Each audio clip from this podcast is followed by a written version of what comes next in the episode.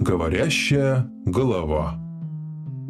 Говорящая голова на глаголев FM. С вами Вадим Головин. И темой сегодняшнего выпуска станут люди X, X-мены, которые приходят трудоустраиваться к нам на работу. Есть такая категория людей, кто приходит трудоустраиваться в детективное агентство. Речь пойдет не о бывших сотрудниках полиции, которые пытаются найти себя в жизни после выхода на пенсию. Не все так предсказуемо. К нам иногда приходят особенные люди, люди X.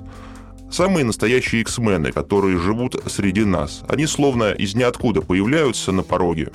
Без предварительного звонка, без резюме по почте. Им не нужно ждать приглашения. Как раз недавно к нам пришел такой человек.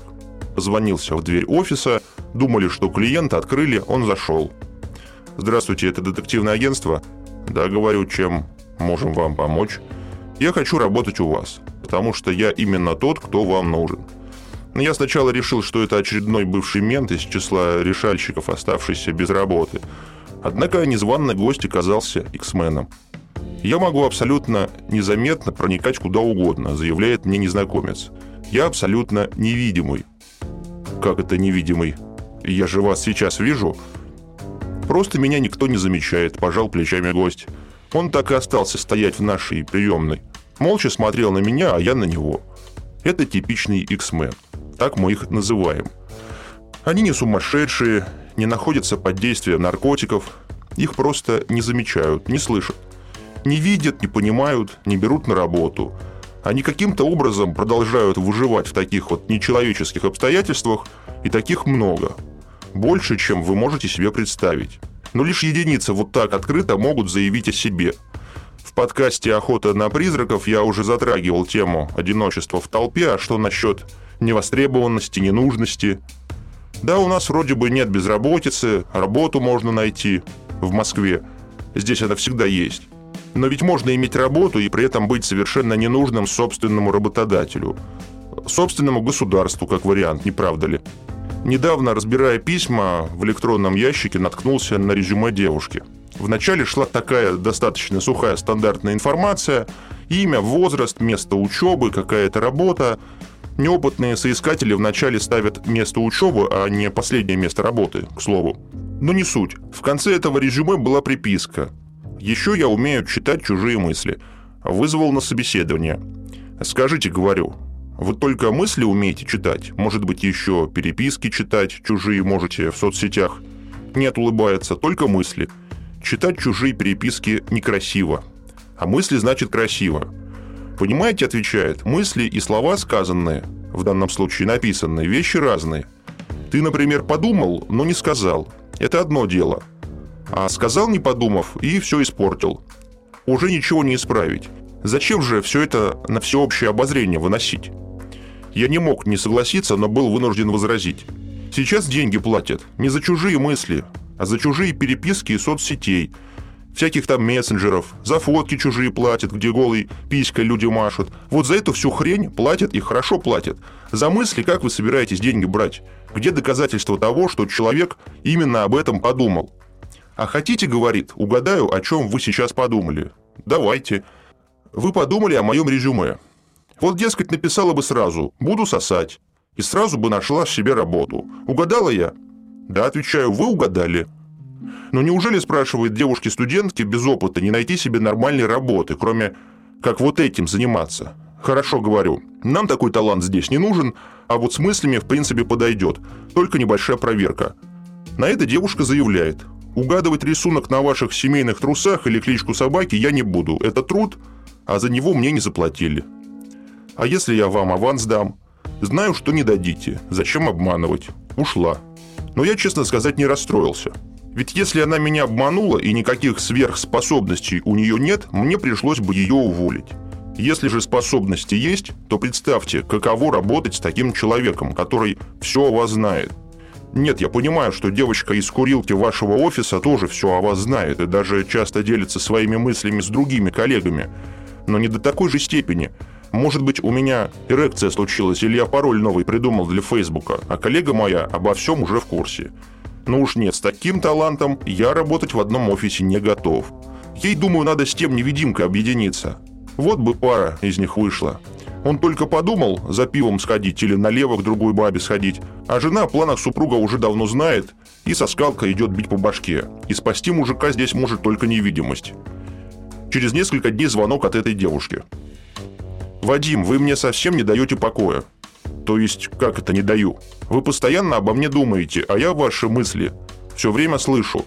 Знаете, это как те парни, что девочкам написывают в WhatsApp. Приходите, говорю, для вас как раз есть работа. Пришла. Сидит, смотрит на меня. У нас, говорю, есть одна клиентка, которая мечтает влюбить в себя одного очень богатого бизнесмена. Но они все еще просто друзья, а ей... Тут меня перебивает моя гостья. А ей, продолжает она, хочется родить от него ребенка, стать его законной женой и обладательницей квартир, машин, дачных участков – вот видите, говорю, как вы хорошо умеете читать мысли. Сидит довольная, наивно улыбается и смотрит на меня своими карими большими глазками. Задача следующая. Вы вместе с нашей клиенткой под видом ее подруги отправляетесь в ресторанчик. Туда подойдет наш объект, тот самый бизнесмен. Нужно будет прочитать его мысли. Любит он ее в глубине своей олигархической души или нет, справитесь? Да, но сначала аванс. Выдал аванс немного проинструктировал. Вы, спрашиваю, мысли на каком расстоянии лучше слышите? Я так понял, что на большом, раз меня услышать смогли. По-разному, пожимать плечами, зависит от многих факторов. Но чем ближе я сижу к человеку, тем слышу лучше. Вот и отлично говорю. Подсаживайтесь тогда поближе к этому олигарху и слушайте. Старайтесь все запоминать. Обращайте внимание на разные там тонкости, мелочи. Сами знаете, для женщин всякие там нюансы порой «Да, да», — говорит, — «играют очень важную роль». В назначенный день наша телепатическая девушка вместе с клиенткой отправилась в ресторан. Через некоторое время заказчица звонит мне в истерике. «Что вы наделали?» — кричит. «Подставили меня, дурой выставили». «А что случилось-то? Объясните». «Ваша-то девочка, как вы ей велели, села рядом с моим знакомым, потом вышла и пропала. А вместе с ней и его кошелек. В нем деньги были, карты банковские – Делайте, что хотите, но чтобы все вернулось на место. Иначе я ваше агентство закрою завтра же. У меня сестра, жена депутата. Я такие вам создам проблемы. Тут у меня уже появился дар предвидения. Понимаю вас. Какое недоразумение вышло. Сколько знаем, не замечали за ней такого. Сейчас сделаем все возможное, чтобы вину свою загладить. Звоню этой девочке на телефон, и, как я тоже предвидел, телефон был выключен. Ну что тут скажешь? Иксмены тоже люди, и ничего человеческое им не чуждо. Хотите знать, поверил ли я в ее способности или нет? Знаете, сложно сказать. Скорее поверила в нее моя клиентка. Это такая странноватая дама, она этого своего олигарха уже не первый год охаживает. Они познакомились на каком-то бизнес-завтраке и начали общаться, кофе вместе пить. Ну, других подробностей не знаю. Но в жены он ее все никак не зовет, и предпосылок к этому как бы нет – что она только не делала, какие только уловки не пыталась применить. Помню, на каком-то форуме в интернете ее мошенники развели, втюхали возбуждающий газ. Якобы это секретная разработка арабских спецслужб из Эмиратов. Типа шейхи там кого-то этим газом возбуждают. Хрен его знает. Я думал, что возбудить они могут только тем газом, который из скважин добывают и продают за миллиарды. Но оказывается, и такой газ бывает. В итоге за 300 тысяч она купила просто баллончик со сжатым воздухом. Естественно, никакого эффекта, кроме странного звука, не было. Интересно, что подумал бизнесмен, когда из-под столика, за которым он сидел со своей подругой, послышался звук со свистом выходящего воздуха. В общем, как только она узнала про телепатическую барышню, сразу внесла в кассу полмиллиона. Так что как-то совсем неудобно получилось. Практически все деньги ушли на поиски. Новая наша встреча произошла уже в отделе полиции. «Как же ты подставила меня, говорю. Столько проблем от тебя теперь». А она мне так прямо сходу. «Задание выполнено, он ее любит. Сама в наручниках, слезы текут, боится. Я тоже малость на нее наорал, ну, что ж тут скрывать. Кто любит, кого любит, что ты несешь вообще, где бумажник, деньги где? Дома, твою мать, поедем к тебе домой, говорю, хоть посмотрим, где живут такие, как ты, иксмены. Приехали к ней домой. Хватаю со стола бумажник. Пустой.